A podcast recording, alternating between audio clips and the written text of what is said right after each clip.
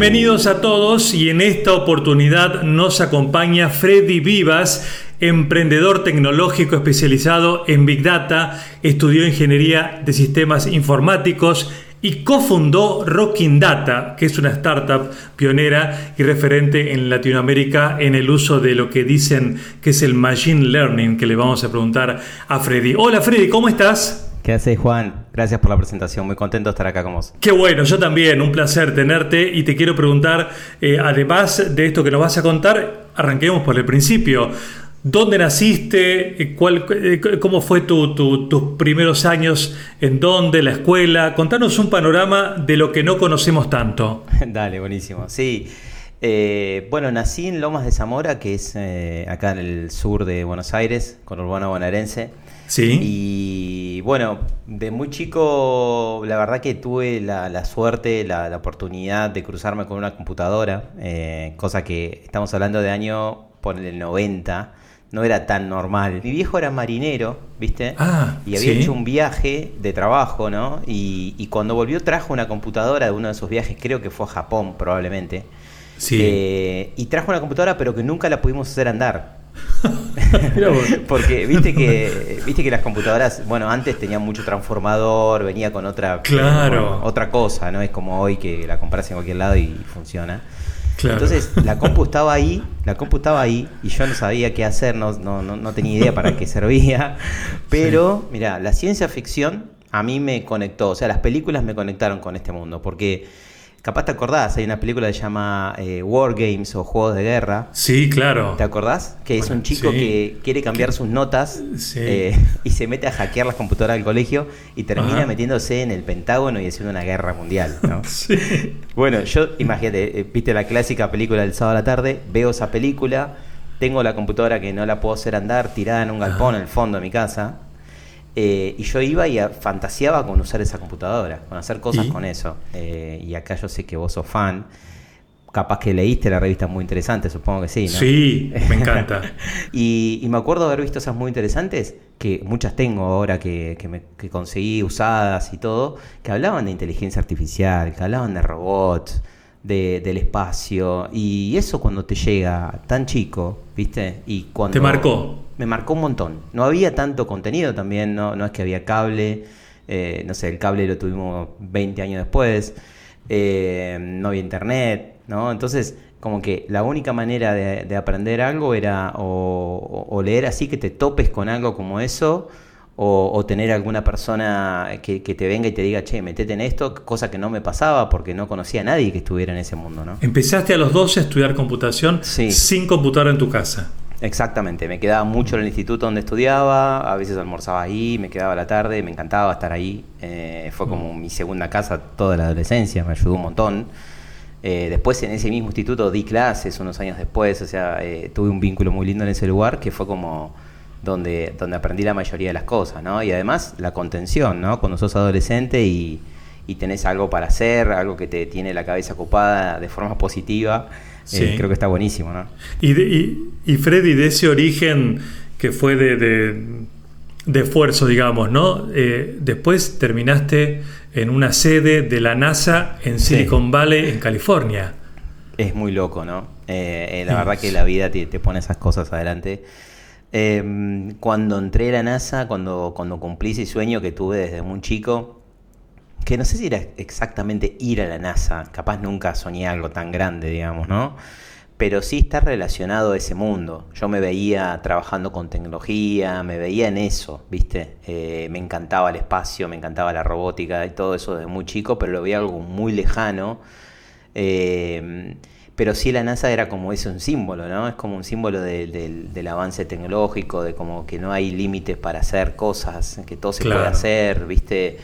Eh, y bueno. Eh, es un símbolo de la conquista, ¿no? La NASA es conquistar, eh, digamos, al infinito y más allá. Es que huele la imaginación y que se puede hacer, ¿no? Claro, es como el. Para mí es un viaje a la curiosidad, ¿no? La NASA. Porque vos estás ahí y estás en ese centro que yo estuve varios meses, casi cuatro meses donde había, por ejemplo, una, un, un salón donde había rollos de fotos de la luna había pedazos de, cohetes tirados como si fuesen escombro. Bueno, había pedazos de cohetes. Había ah, eh, eh, o sea, lugares donde se testean aviones de super velocidad.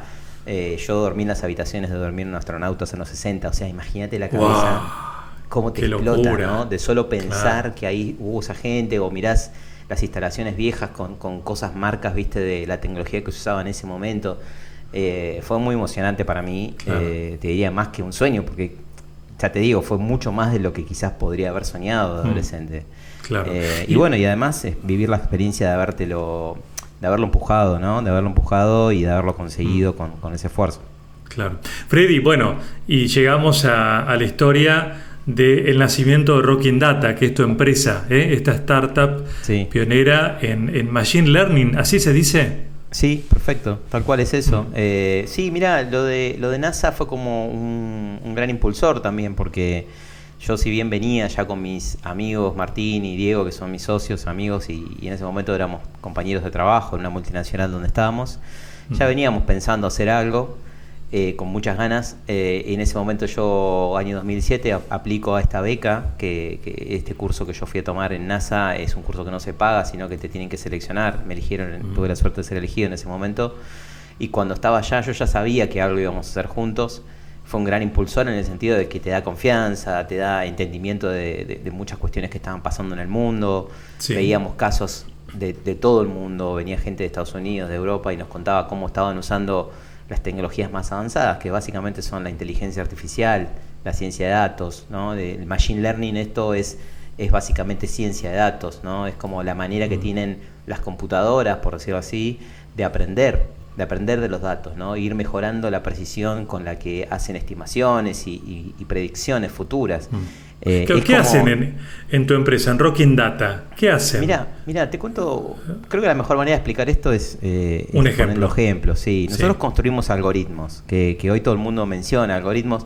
Algoritmos eh, existen hace mucho tiempo. Cuando vos programabas algo, un sistema que, imagínate, eh, si una persona compra tanto y paga tanto, le vamos a dar tanto de crédito, ¿no? Era como una regla dura que le ponías a, un programa para, por ejemplo, en ese ejemplo que te doy, generar créditos. Eh, ahora, hoy en día es tan complejo el mundo que las personas ya no podemos poner esas reglas duras, ¿no? Las reglas ahora las máquinas las aprenden. O sea, cuando nosotros, por ejemplo, queremos hacer... Eh, una detección de, viste, cuando te veas de viaje y compras con una tarjeta de crédito, ¿no? Compras con tarjeta de crédito y si es la primera vez que compras, capaz te llega un aviso por mail y te dice, ¿sos vos comprando? Sí, tal cual, sí, sí. Claro. Bueno, lo que está haciendo eso es un algoritmo de predicción de fraude. Se da cuenta ah. que tu comportamiento no fue el tradicional, entonces lo alerta y lo pone como en una base de probable fraude. Eso es un algoritmo que va aprendiendo, porque vos le pones, sí soy yo, y ya la próxima vez que viajes y hagas esa compra no te va a decir nada, ya vas a ver que ya va a haber aprendido de tu comportamiento. Pero ahí me quería detener, ¿aprende o vos le decís que la próxima no te pregunte? Que hay una diferencia ¿eh? entre que vos le des la orden o lo programes a que llames una vez a esa persona y le digas eso, otra cosa es que solo se dé cuenta que no te tiene que llamar. Exacto, aprende, mira. Ah. Cuando vos, eh, estos algoritmos ya no lo podés controlar vos con reglas. Ya es muy difícil para los programadores diseñar esas reglas, porque el comportamiento cambia todo el tiempo. Entonces, estos programas lo que hacen es entender esos patrones de comportamiento, por ejemplo, si viajaste o no viajaste, si compraste en dólares o nunca compraste en dólares, esos patrones son únicos que te hacen como un como te ponen un score, como, como un, eh, un, ranking de probabilidad de que te, que te esté haciendo un fraude alguien, ¿no? Que te haya robado la tarjeta, por ejemplo. Entonces, eh, lo que hace el algoritmo es solamente mandarle un mail si hay una probabilidad mayor a tanto, ponele 80%, de que haga fraude en esa transacción. ¿No? Entonces el algoritmo va entendiendo esos, esas razones, esos, esos patrones, ¿no? Cuanto más datos tiene, mejor puede hacer las predicciones. Y te cuento otro ejemplo que hicimos, que capaz que es más cercano. en, época de pandemia, mucha gente nos decía, ¿cómo podemos usar los algoritmos? ¿Cómo podemos usar el machine learning, la ciencia de datos, la inteligencia artificial para hacer mejor toda esta cuestión que estamos teniendo de incertidumbre en la pandemia, ¿no? ¿Cómo podemos hacer? Bueno, mucha gente nos escribió los datos que esto es en base a los datos y los datos no son buenos, no son confiables, es difícil hacer predicciones, es difícil hacer análisis de datos, ¿no?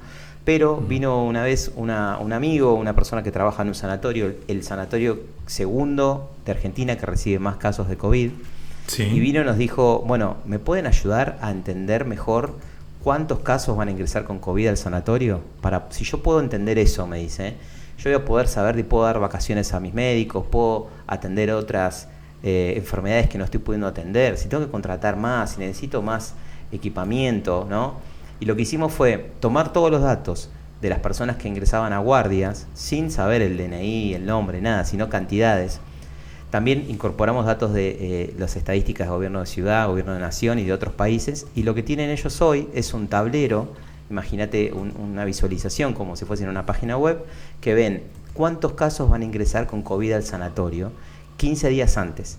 Y en diciembre del año pasado tuvo un 98% de precisión, o sea, 98% de aciertos de cuánta gente iba a ingresar con COVID. Imagínate cómo les revoluciona la gestión interna a un sanatorio eso, ¿no? Claro, claro, te permite programar el personal, como mencionabas vos este, previamente. Ahora, yo sigo con esta duda, Freddy.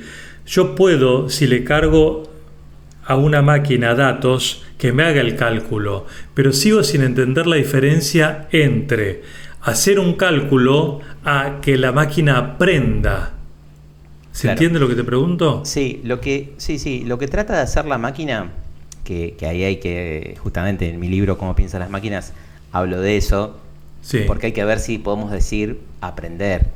La palabra aprender o pensar son palabras que quizás solo le queden al, al, humano.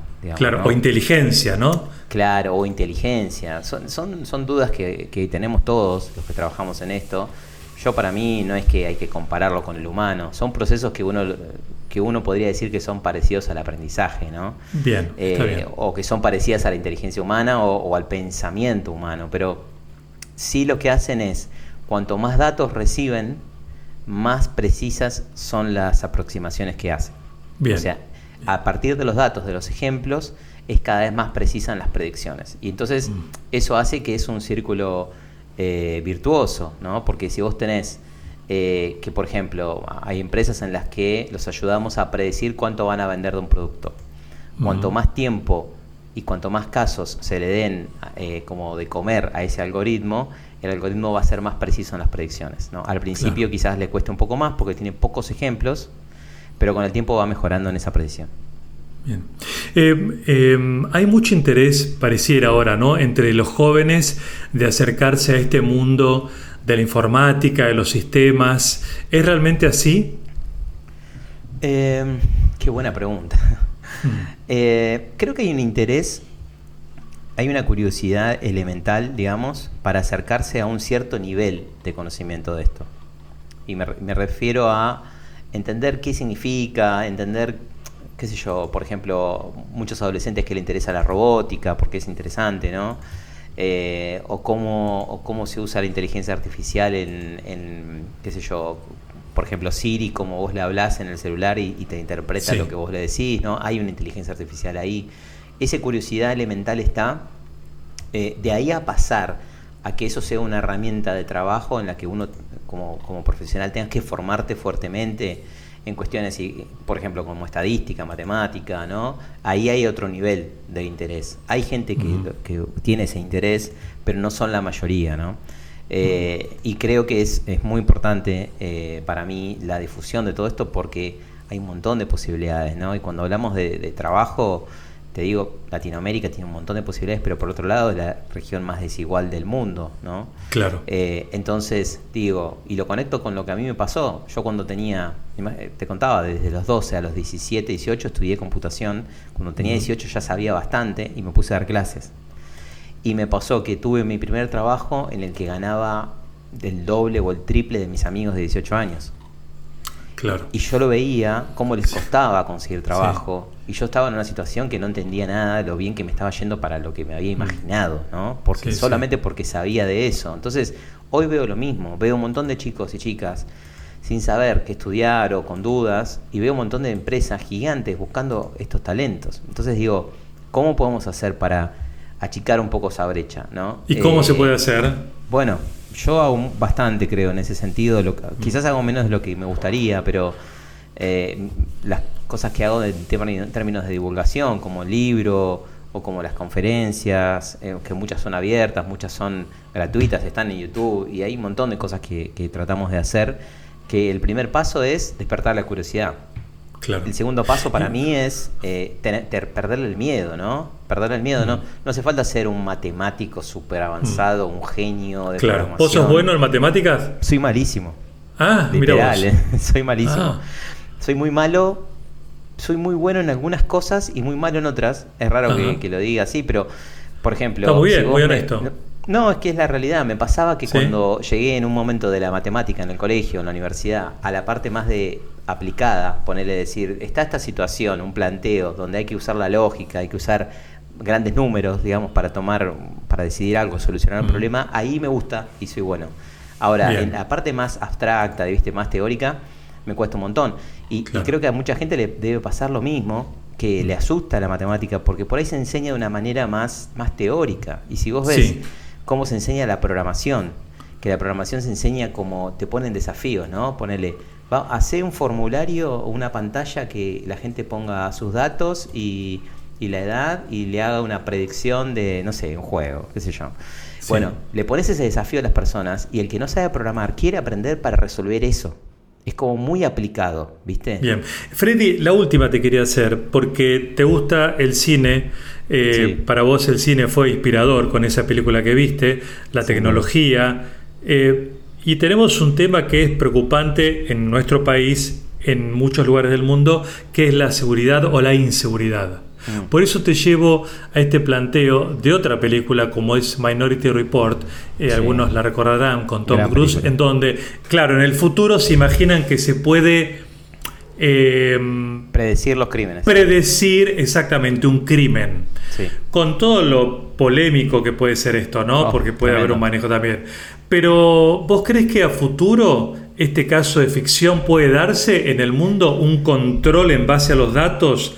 de que vigilen para bien y para mal lo que hacemos cada uno?